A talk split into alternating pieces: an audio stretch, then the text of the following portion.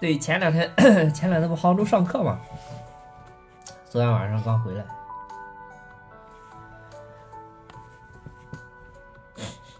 好了，欢迎大家每天早七点，嗯，每天早七点来到我们直播间，嗯，每天早七点来到我们直播间。大家有关于股权或者管理方面的问题，啊，欢迎继续发在我们的公屏上。呃，怎么被隔离？因为那个行程马上啊带着有一个现在的啊突然加的一个中高风险区的一个城市，然后呢，我是七天之前去过。去过，然后这边行程卡更新不及时，来了之后又又又又打电话申诉，申诉了半天，就在那千钧一发之际啊，最终 最终那个啥，最终把那个行程卡上那个行程给去掉了。去掉之后，那个那个工作人员也很欣慰，说不用带你去了，那你走吧。现在出个门你看多不方便。说要给我拉去隔离七天呢，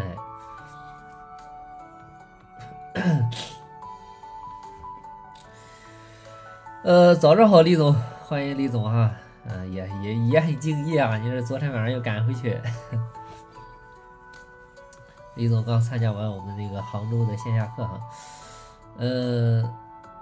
对，前几天那个在在那个杭州上课嘞，所以定位上发视频可能会定到浙江，定到杭州。套路贾老师反十八笔，高老师的书基本上下个月吧，基本上十一月份差不多，啊，基本上十一月份差不多，别着急。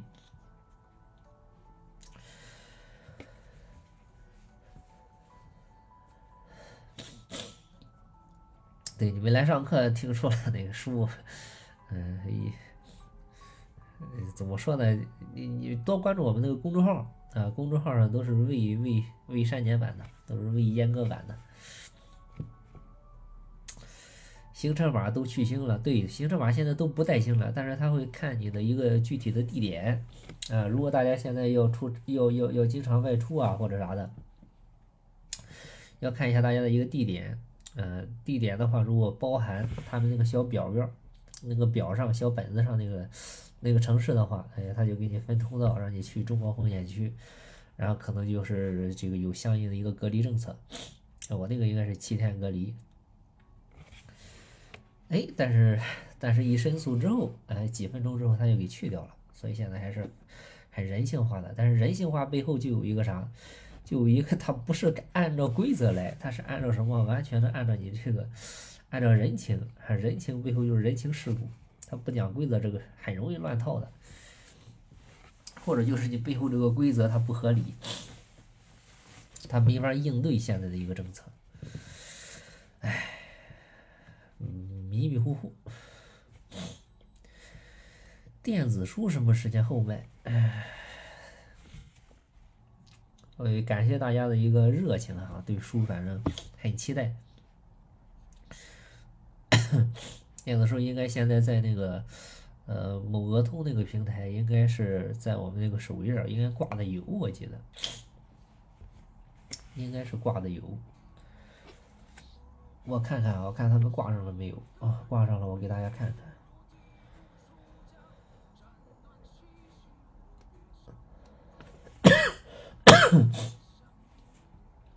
啊，这边应该是还没挂上。大家再稍微等等吧呀，再稍微等一等，别着急，嗯，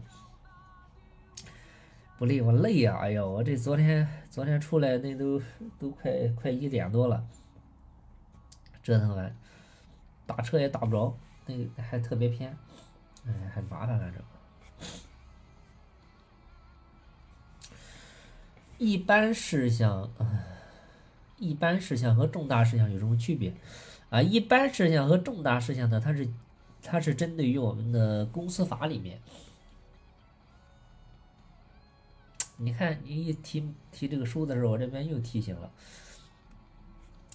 不聊了，不聊不聊书了。哎，一般事项和重大事项的区别啊，在于我们公司法里面关于这个你们经常听到那个比例嘛，有个三分之二，有个二分之一，一般来讲，它默认的话，重大事项都是过三分之二以上通过才行，一般事项呢是过半数通过以上。重大事项和一般事项的区别在于什么呢？你可以这个这个给它约定哪些事是重大事项，哪些事是一般事项。公司法的重大事项，默认的就是那么几个啊：修改公司章程、公司合并分立解散，然后变更公司形式、公司增减资。那你除了这些，其他的基本上都是属于一般事项。但是在公司法的基础上，关于重大事项的约定，你可以再增加一些，比如公司超过一百万以上的重大投入。啊，比如说我们公司关于总经理职位的一个一个一个这个这个这个这个任免，啊，这个也可以定为重大事项啊，就是关于公公司总经理的一个任命，需要过三分之二以上的股东通过，你也可以把它纳为公司的重大事项。啊，包括公司董事的一个提名，啊，董董事的一个人选，嗯，你也可以过三分之二，这个在于公司内部自治。啊，你你说总经理不是董事会聘任吗？对吧？董事会聘任总经理吗？是的，啊，默认的话你可能是，但是在章程上你可以约定，你可以由董事会来聘任，可以由执行董事来聘任，也可以由股东会来聘任，啊，所以这个时候就在于设计了，有的时候你能够掌控股东会，但是你并掌控不了董事会，哎，这个时候，他就不是你能够。这个这个光股东会层面能掌控得了的，呃，所以所以这个这个设计的活儿，哎，都在这些章程的细节里面。这个就是一般事项和重大事项的一个区别。呃，高尚同学早上好，哎，高尚同学也是刚参加完我们的杭州课程，啊，参加两回了，啊，年轻有为啊，欢迎下次来济南哈，十二月底来济南。跟田小田再见一个面，欢迎高尚同学。增加事项不违法不违法，增加事项怎么会违法呢？增加事项不会违法。你增加事项的话，它在于什么呢？在于我们这个这个这个关于一些具体的条款的一些这个这个约定啊。你有些事是能增加的，但有些事呢，它不能增加。或者说有些事呢，它那个比例啊，它不能低于三分之二，就是公司法上要求的那刚才我说的那几个重大事项，最低最低你也是三分之二，你不能低于三分之二，你可以高于三分之二啊，但是其他的你可以任意约定，啊，其他的比例你可以任意约定，那些比例不局限于三分之二必须过啊，但你看它都是有有一套逻辑的，嗯，都是有一套逻辑在。嗯，吃公粮不得吃啥公粮？哪有公粮？你说你说我进去啊？你说被隔离啊？那滋味咱咱咱体验过啊。嗯，这个这个富士康为什么大逃亡？嗯，那那没公粮吗？也有公粮，那为啥呢？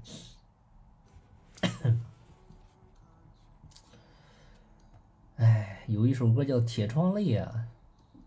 嗯，经历过的人都懂啊，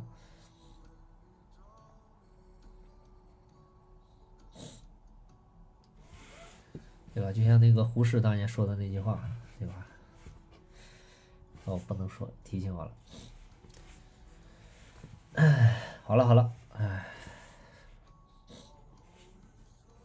啥话？就那个自由面包，面包自由。我在上海岂不是哪都不能去？嗯，目前来看可能是，看各地的一个政策松松紧吧。有些地方他会给你详细的问啊，你是在虽然是上海，但是上海的在某一个比较松的一个低风险区啊，这个是可以的。但是如果说它比较那个啥，比较一些严格的地方，可能就跟我昨天一样，可能就会拉着你要去要去隔离了。嗯，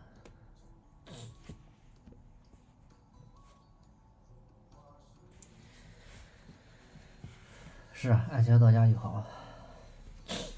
能连麦吗？嗯，可以，可以。稍等哈，我看一下。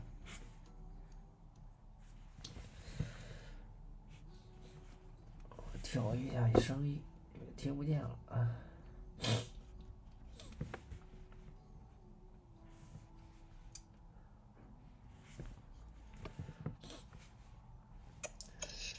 你好，张老师。你。好，哎，哎，张老师，我这边问你，就是目前的话，业务公司，光有啊个业务公司，实际上四个业务公司，然后四个业务公司的来说，一个占百分之六六十，一个股东占百分之四十。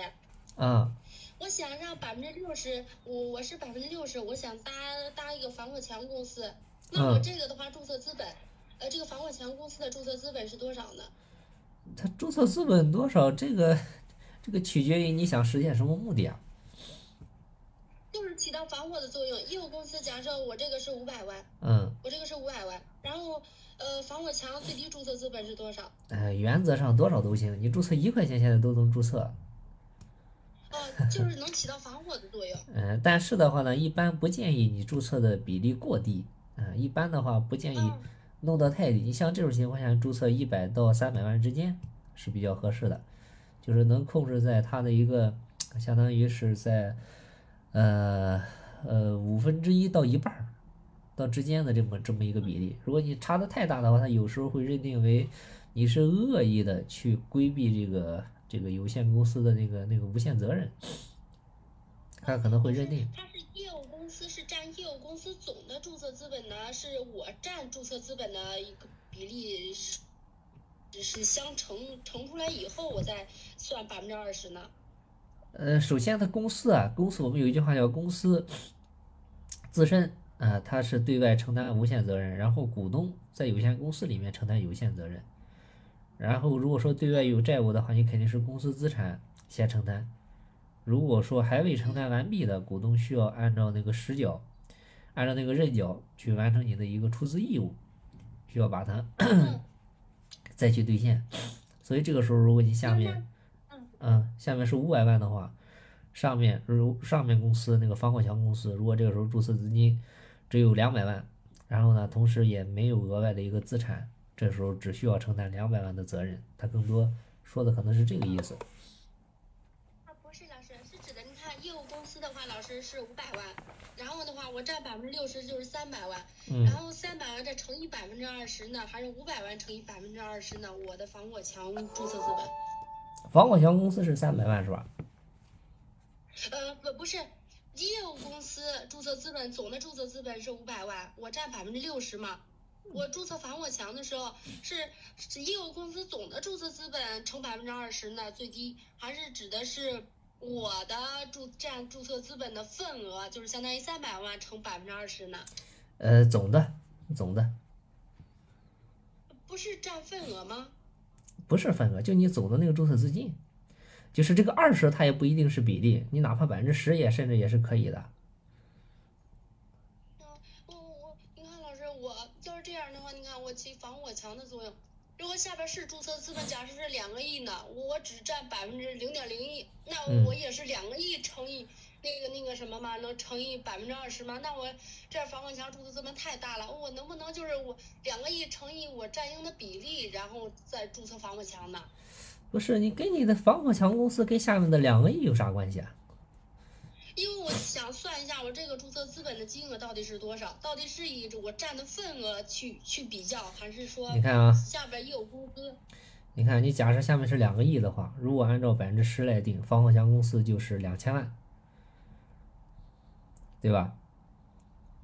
但是那我不是我独资啊，呃，两千万再乘以那个百分之六十，对到您身上就是一千二百万的一个注册资金，对对，对啊，你就是需要只承担一千两百万的这个认缴认缴出资。哦，我明白了，就是我的份额，嗯我计算出来的份额，然后再乘以百分之二十，最低的话是占五分之一嘛，对然后再计算我防火墙的注册资本是吗？对，那老师，家族的防火墙我到底起什么名字呢？什么怎么怎么写我的那个名字呢？怎么表述呢？你这一看就没听过我们的课啊，就是企业管理公司或者管理咨询类的公司居多，因为这个好操作，比较灵活。那家族公司呢？就是家族公司，防火墙公司也可以。防火墙公司引动一些这个行业的一些科技公司啊，或者说什么这个这个 科技不好注册，注册成现在比较支持的物联科技啊这一类的。我现在我业务公司就叫什么科技公司了。呃，我知道它是两码事儿。业务公司是做业务的，防火墙公司跟家族公司都没业务，就是一个纯壳儿，它没影响的。哦，您说家族公司是企业管理、管理咨询，然后防火墙的话就是起什么科技是吗？呃，以防火墙公司做企业管理公司也可以。企业管理公司，如果你想让名头大一点，比如说那集团公司、控股公司也可以，嗯嗯嗯或者投资公司嗯。老师，你说有限合伙能不能做防火墙呢？不能。有限合伙它是持股平台，它是无限责任，它怎么能做防火墙呢？有限合伙是持股平台，你看，老师，我目前的话，你看，我目前光有业务公司，那我现在的话，假设我再搭一层架构，就是先注册家族公司，搭两层架构，注册完家族公司了以后，然后再注册防火墙公司，注册完防火墙公司，然后再做股转吗？对，从上往下注册，最后最后一层的时候做股权转让。哦，那那老师有限合伙的话，你看公司的话，我知道分红，如果是个呃是分红的话，老师是是那什么，记个人的话交百分之二十，如果有限合伙的话，我分红的话交多少，交交多少那个税呢？也是，有限合伙叫税收透明体，有限合伙里面的自然人交百分之二十，但是需要注意，它有限合伙里面的如果是这个企业的话，是公司的话，还要再交一层企业所得，再交百分之二十五。公这个啊，不是啊，居民企业之间股息红利分红是免税的，对呀是它不是居民企业企业之间是不啊啊。对，合伙企业它不是居民企业，它叫税收透明体。这个这个居居民企业股息红利分红，老师交不交增值税呢？增值税你有业务才交增值税，他不做业务有啥增值税？就这个股息红利分红，我收到这个钱算不算我收入呢？它不算收入，它叫分红。分红怎么能算你的具体的一个经营业绩性的一个收入呢？分红上已经按照分红给你交交所得了，它不是业务所得。嗯，哦，两码事反正要是这样的话，我家族公司防火墙不对外经营，就是不会为对外开票，只是进一些成本费用票呗。对，哦，行，老师。哦，我有限合伙，你说有限合伙的话，你反正有限合伙，老师，呃，我即使占百分之零点零一，好不好？我也是控股。呃，我觉得我有限合伙也能做防火墙吧，其他的人都拴到。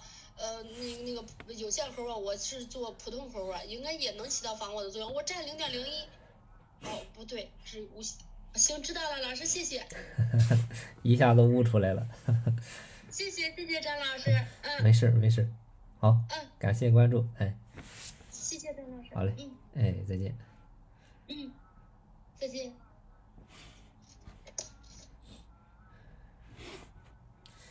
呃，但是刚才这个同学需要多一嘴哈，就是我们关于股权架构的搭建呢，千万别把它完全的当成是一个这个完全的风险隔离，啥风险都能给你隔离了，那那不扯淡吗？你只能是什么呢？只能是一些正常的一些经营上的一些经济责任、经济风险，比如说你注册资金就一千万，人家呢非常非常信任你，给你弄了个一千一个亿的合同，结果呢你没有兑现。啊，人家这个后汉都都打上了，结果你没给人家提供货，你这个时候可能对外能欠一个亿的债，那好了，这属于你们经济上的一个纠纷。那我以公司因为是公司跟他签的，公司本身就是对外承担有限责任，那这个时候就是公司只需要承担这一千万的一个一个债务就行了。当然，公司也没有其他资产，前提是没有其他资产，因为公司对债务对外承担无限责任，股东对公司承担有限责任。那你这个时候需要就看看这个股东只需要承担一千万的一个有限责任，但是如果说你是弄了一些啊，比如违法乱罪的一些事儿啊，然后 甚至触犯了刑法啊，那这个时候你别说什么架构了，你架构搭的再好，甚至里边都没有你啊，你都不是这家公司的实际控制人，明面上的不是实际控制人，但背后这些股东经过调查都把你供出来了，你该进去还是进去。所以你别把它它能够突破一些法律的一些框条条框，那个是不可能的。所以更多的我们是是站在一个什么呢？所谓的隔离啊这类的一个风险。另外的话，能够实现结构性的一个节税，包括最后这个同学说的，只在有限合伙里占很小的一个比例，占零点零一，但是但是怎么着呢？让其他的人这个占大的时候，那请问你的自己的比例在哪呢？你自己不可能在有限合伙里持股吧？你肯定是通过成立自己的。投资公司或者家族公司去控制下面的一个业务公司，那这个时候才是更加直接的，对吧？嗯，早上好，欢迎平平淡淡。呃，投资估值倍数就多少年回报成本的一个意思吗？不是，啊，就是市盈率里，你可以这么理解。嗯，你比如市盈率，我们说的五年五倍市盈率。它可能指的就是什么呢？指的就是几年回本的一个意思，啊，几倍市盈率就是几年回本的一个意思，啊，五倍市盈率五年回本，比如说公司上一年利润是一百万，一百万五倍市盈率就是五百万，估值就是五百万，然后呢，这个这个他往这家公司里投投的话，投了五十万，啊，这个时候呢，在里面能占十个点。能占十个点，利润是一百万。假设未来五年利润都是一百万来拿出来分的话，那十个点每年能分十万。他投了五十万，每年分十万，相当于不就是五年回本吗？他说的是这个意思。那你看很多的一些上市公司，这个市盈率倍数都搞得很高，尤其是很多企业在上市之前，那个市盈率直接能咔咔的能到几十倍，啊，估值能到能到几十倍，最多能到上百倍。它为啥能这么这么这么猛？那你说几十倍，它不都几十年回本啊？各位，它有一个大前提，就是在你未来几年利润不变的情况下，说明不增长的一个情况下，它的几倍市盈率就是几年回本。当然还有一个前提，就是这些利润都拿出来分。所以如果说它的增长非常非常迅速，今年一百万，明年五百万，后年一千万，大后年三千万，它都翻了多少倍了？所以这种的，你的市盈率倍数可以搞得高一些，就是增长很明显、增长很迅速的这一类的倍数可以搞高一些。然后这个市盈率，还有就市销率，市销率看的就是销售额嘛，销售额的一个倍数啊，销销售额的倍数一般不建议定在太猛了，就那个四倍、五倍有点过分了，除非你增长特别猛，刚才咱说的特别特别猛的，投资人也信这种可以。一般不建议啊，一般市销率的话，做到一倍或者最多两倍啊，一点五倍的市销率也就差不多了。你别弄得太猛啊，别弄得太猛。还就是什么市净率，市净率净资产的倍数嘛，对吧？跟净资产相挂钩啊，看一个净资产的一个倍数。嗯嗯，一般来讲，市净率啊就是对应一倍净资产，而且很多时候大家这个，嗯，涉及到股东退出。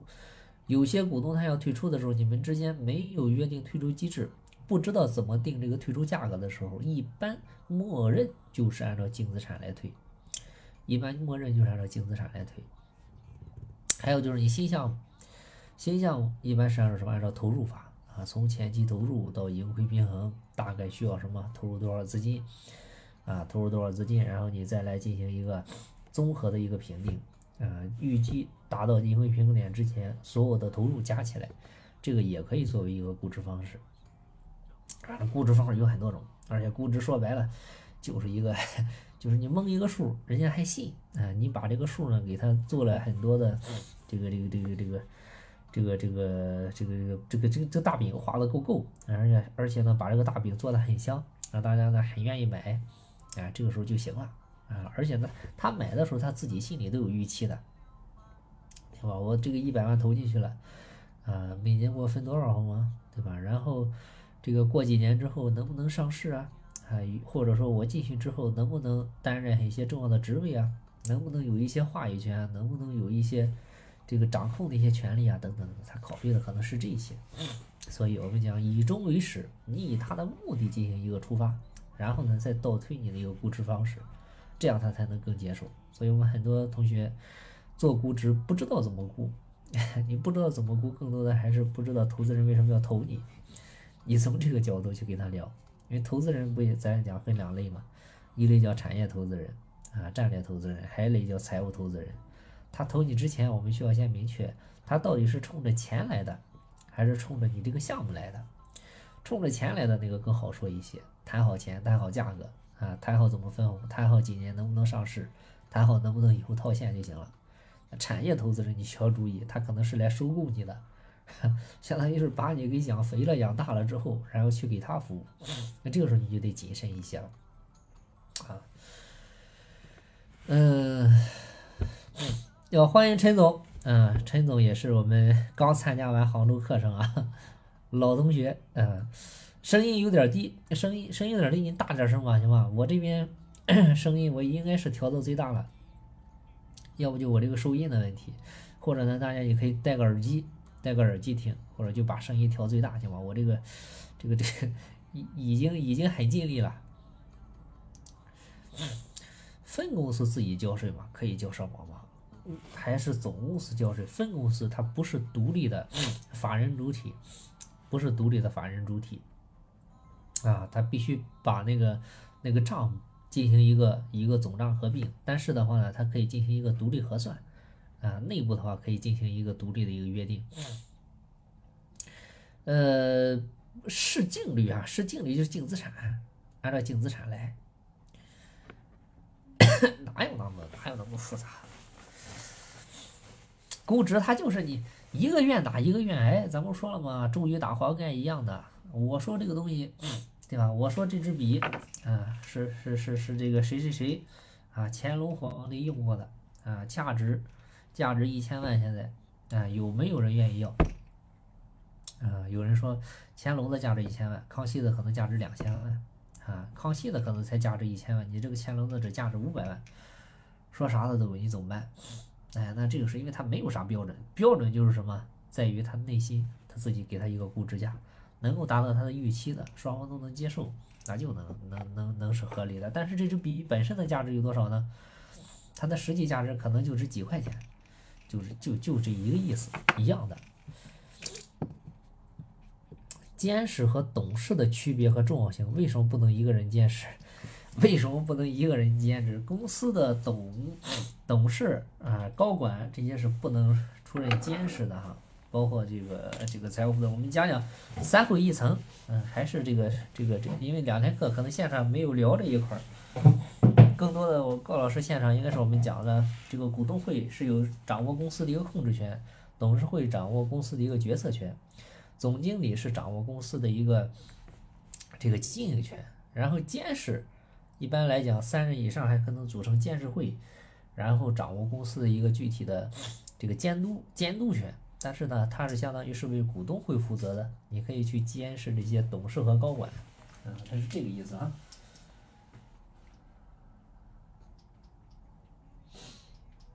股东会对吧？正常流程推举董事，组成董事会。董事会推举产生总经理，董事会推举产生总经理，当然也可以由股东会来推举产生总经理。刚才我不说了吗？也是可以的啊。这个在于公司章程里面，你们关于总经理任命的那一章里面，你看看 是不是由股东会来任命总经理，还是董事会？然后股东会再推举 监事。组成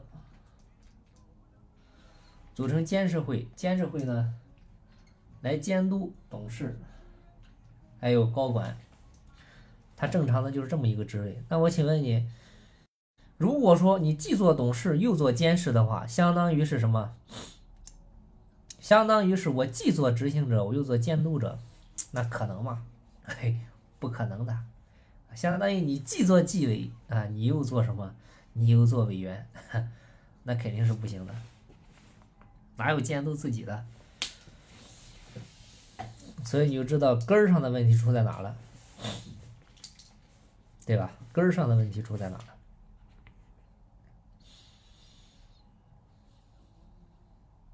哟，没开镜像是吧？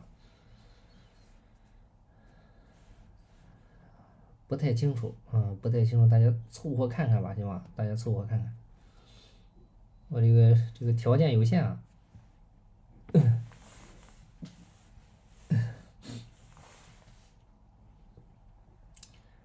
条件有限。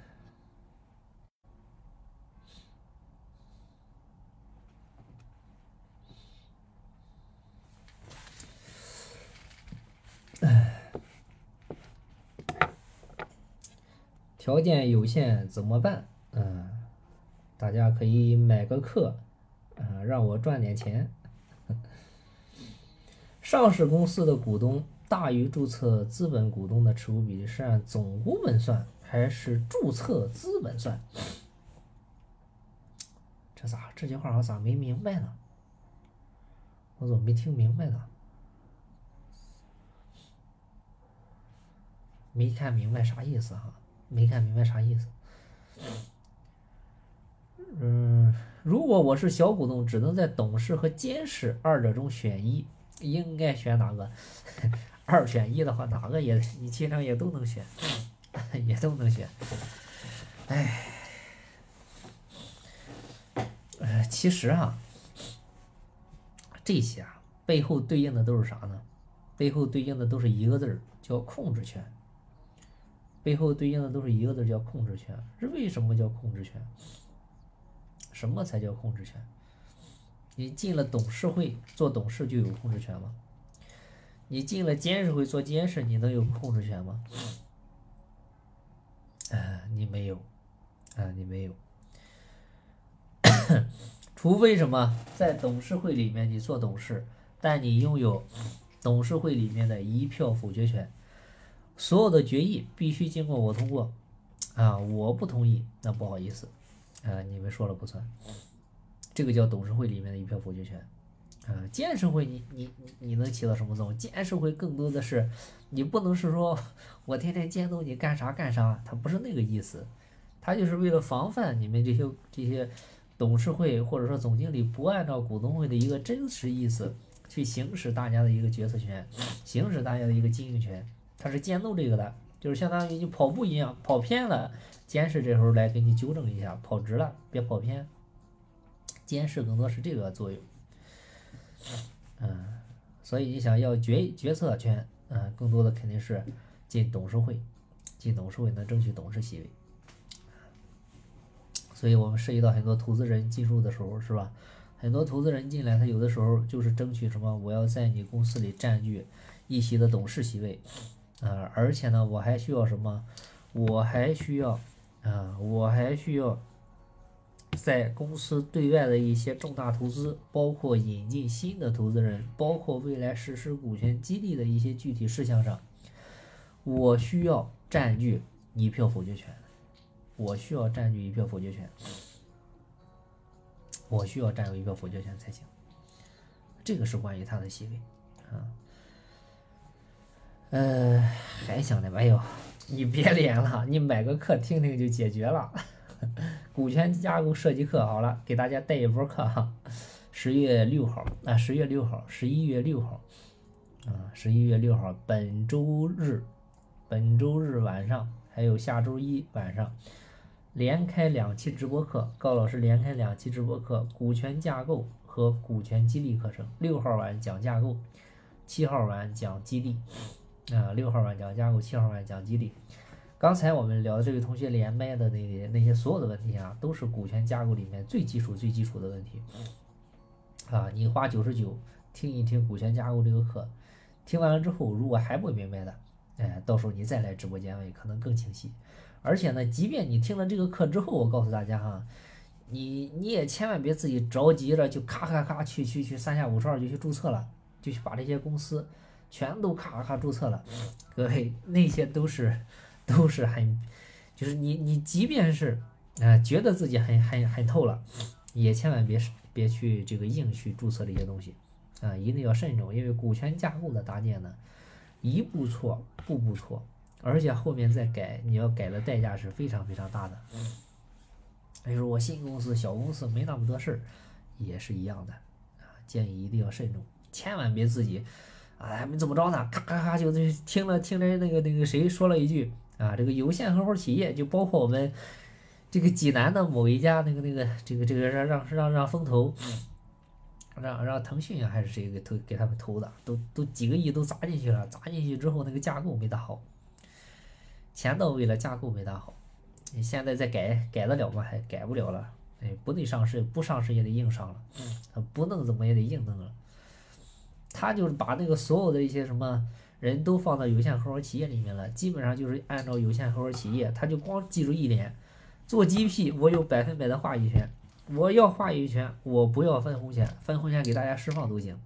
结果还弄了，还知道那个公司能做 GP 规避无限责任，觉得自己都懂了，然后自己因为公司在合伙企业里面占了太大的一个比例，但是你真正实操下来，过两三年。他就会发现什么呢？你真正要分红的时候就痛苦了。你相当于连交了两次企业所得，唉，那你说纳税光荣，给国家做贡献，啊，那你是这个，啊，那我们没得说，啊，但你从节税的角度，如果你那么搞，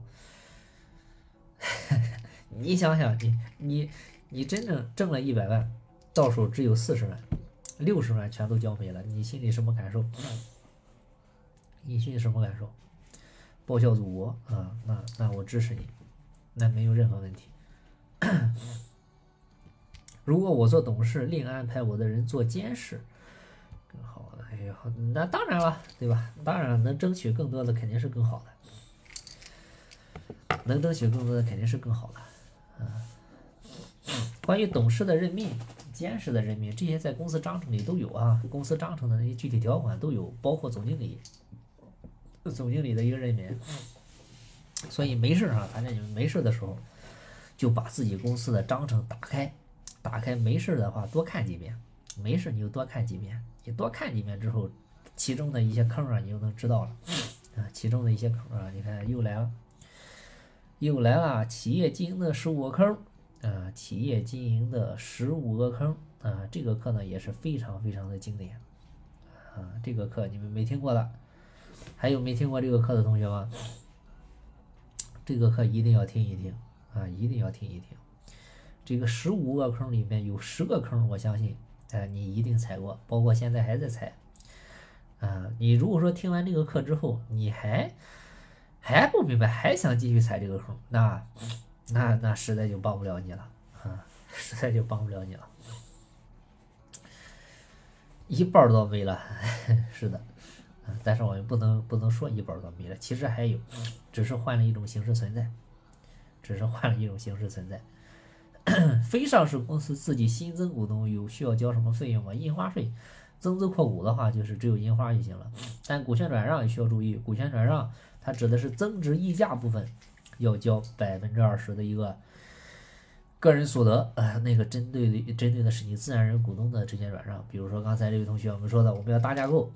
啊，从上往下成立家族公司，成立防火墙公司，然后再下面到业务公司。但现状是什么呢？我直接自然人控股业务公司，我需要用我的防火墙公司把把这个自然人股东做一个转让。那这个时候就需要看你公司的一个增值溢价了。增值溢价的时候有两种考量，一个呢是你们的一个成交价啊高于公允值，高于这个正常的一个一个市值。比如说现在正常的话可能是价值一千万。你们呢是以两千万的价值进行一个转让，公司呢实收资本是零，啊，这个时候增值溢价可能是两千万，但也就要按两千万的百分之二十，也就是要交四百万的税。那你说我傻呀，对吧？我我估值，我我按照一元成交不行吗？啊，我就一块钱，我甚至赠与他，那时候还用交税吗？各位一样的，啊，你如果说是一元转让，这个时候。税务部门啊，市场监管部门，他会认定你是恶意的去什么，去去逃避这些税务。这个时候要求你按照什么公允值来进行一个缴纳。公允值指的是啥？就是你公司的一个净资产。净资产是哪？净资产就是你公司资产负债表上的股东所有者权益，就是你公司的实收资本加盈余公积加资本公积加起来，把这些加起来，加起来。然后看看是多少，可能你需要按照一千万来进行交纳，而不是按照一块钱交。按照一千万，你要交两百万的税啊！所以我们说股权架构的一个搭建，尽早不尽晚。啊，尽早不紧晚，啊，你千万别等你啥都公司赚大钱了，赚了好多好多钱了，一想，哎呦，我这个架构还没搭，我要不要搭一下？你发现这个时候你再想搭，已经已经来不及了，已经有点晚了，已经有点晚了。啊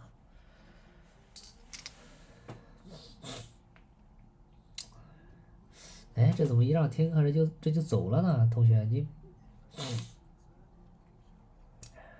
别走啊！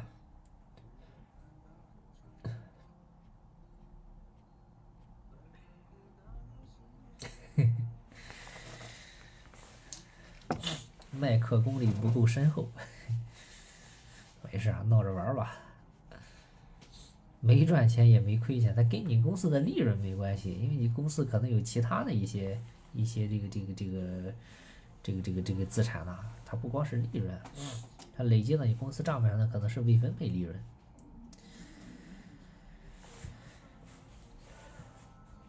对吧？啊，别激动啊，别激动。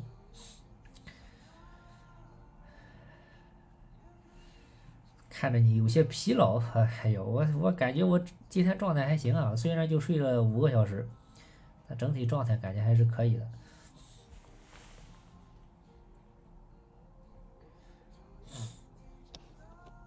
深度睡眠哈，你得，你有些人可能十点十一点就躺床上了，嗯，结果到第二天你睡到八九点还困。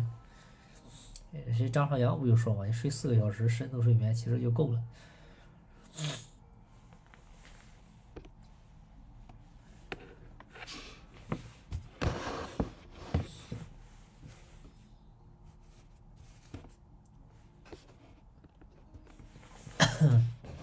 事的职权有哪些？董事会的职权你看看，董事会的职权一般包括什么呢？公司治理，嗯，然后更多的是决策，公司的一些比如这个财务的一些重大、重大、重大战略上的一些支出，啊，一些第二年的一些财务规划，包括总经理提请的那些具体的这个需要董事层面审批的那些事儿，那些都是可以放到。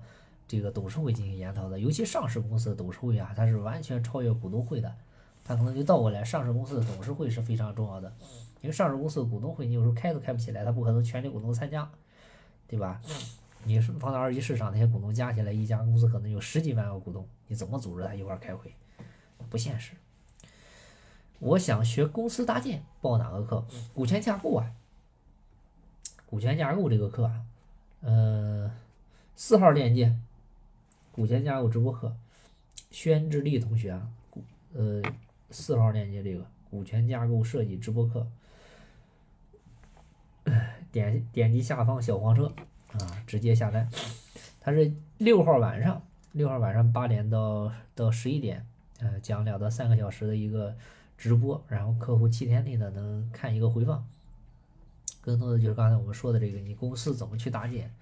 包括家族公司、防火墙公司、储物平台啊，业务公司具体怎么搭建，各个公司的法定代表人啊，一些这个具体担任的一些情况，包括监事。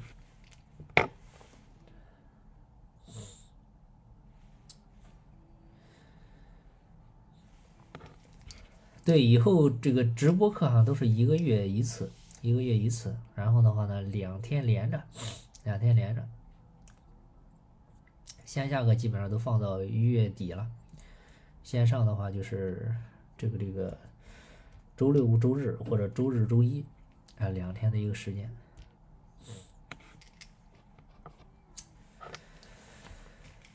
已经报名啊？请问怎么听课？呃，他是那个那个啥啊？他是那个两天两天连播，呃，六号晚上讲架构，七号晚上讲讲激励，啊，股权架构和股权激励。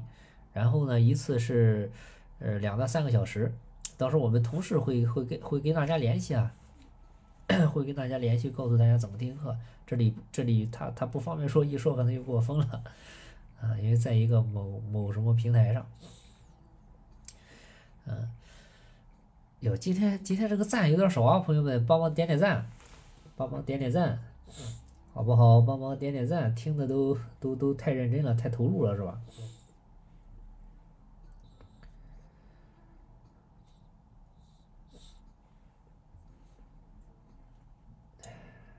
赞一赞，没事赞一赞，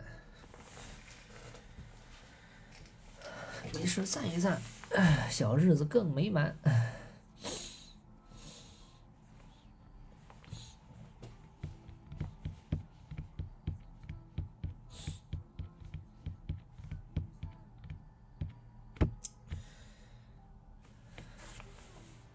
我有一家公司，有个朋友想投资进来，占十个点，要不要让他进？怎么让他进？有没有好的办法？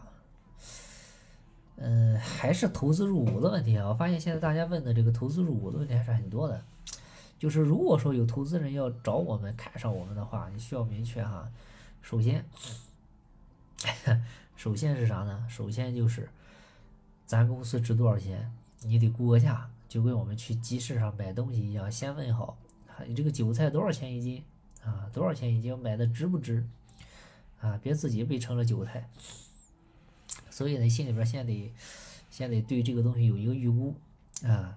我们自己对它有个估价，然后投资人肯定也得有一个评估。他的评估依托于就是就是什么呢？可能是从分红的角度，可能是从未到未来三到五年啊一个整体。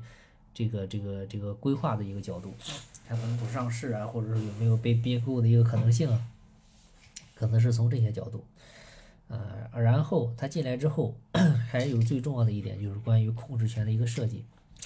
第一个，别让投资人控股；第二个，投资人进来的话呢，不能掌控更大更大的一个权利，比如一些控制权，比如一票否决权，这些不能有。嗯，还有什么？还有就是退出机制。也必须必须要有，必须要有退出机制，啊啊，你放心吧，这个退出机制你不定好的话，后面也会非常非常麻烦，非常非常痛苦，哎，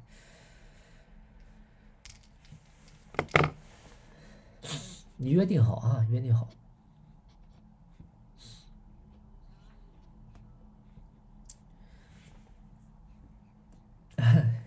欢迎小小韭菜。刚说完韭菜就来了，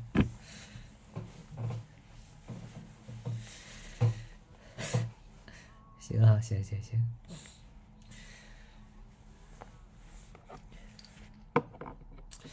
得未来两天不出意外，可能要要要要在外面，因为要要经常出差了。不出意外哈，你昨天晚上那个就是意外啊，整个人的心态哎。哎哎哎，那就心态变化。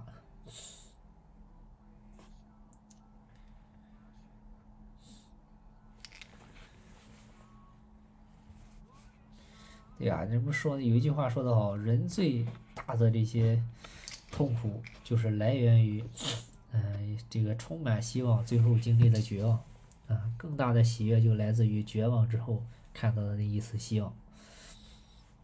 嗯，也只有自己亲身经历，嗯，知道那个心态变化之后，才能够 知道啥情况。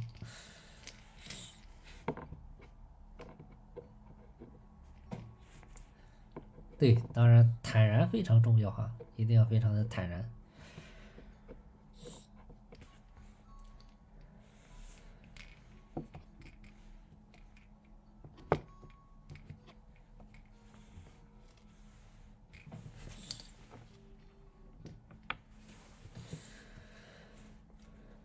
好，这会儿这会儿问题不多啊，没啥问题，我们来聊一个课，就是股权案例库。这个课应该已经这两天又上架了一些新的案例啊。想具体听这个这个案例的同学们呢，你你听一听股权案例库这个课，这个里面有关于我们经常课程上讲到的一些具体的一些案例的一些详细的一个讲解。啊，里面的内容还是非常丰富的，我给大家看看有哪些案例。嗯，这些更多的就是我们平时直播回放的一些剪辑哈，里面包含了具体的这些呃详尽的这些这个课程内容。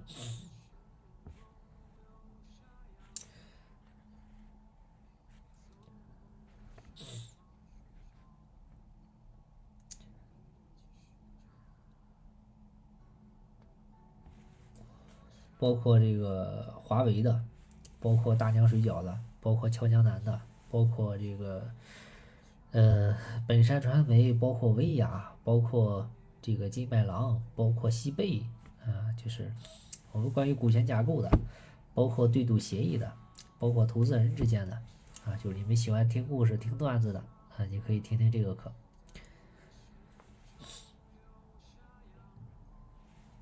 股权案例库啊，为啥叫案例库呢？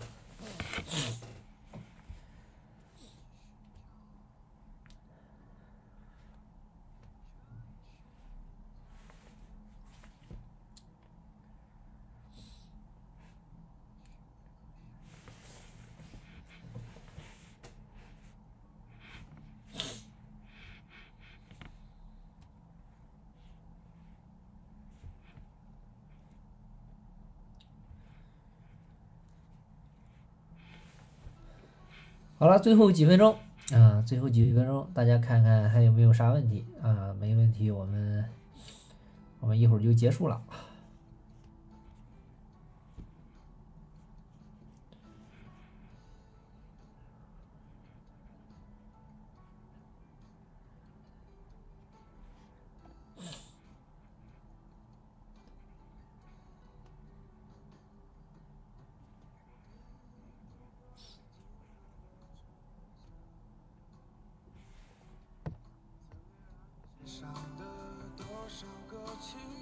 话，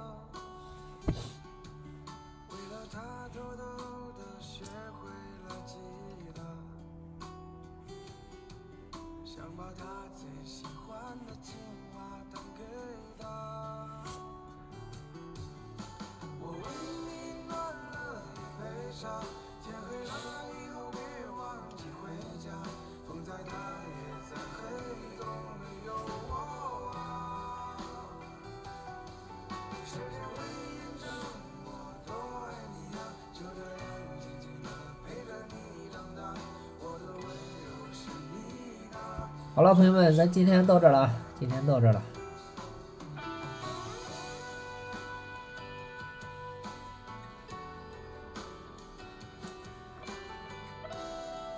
明天再见。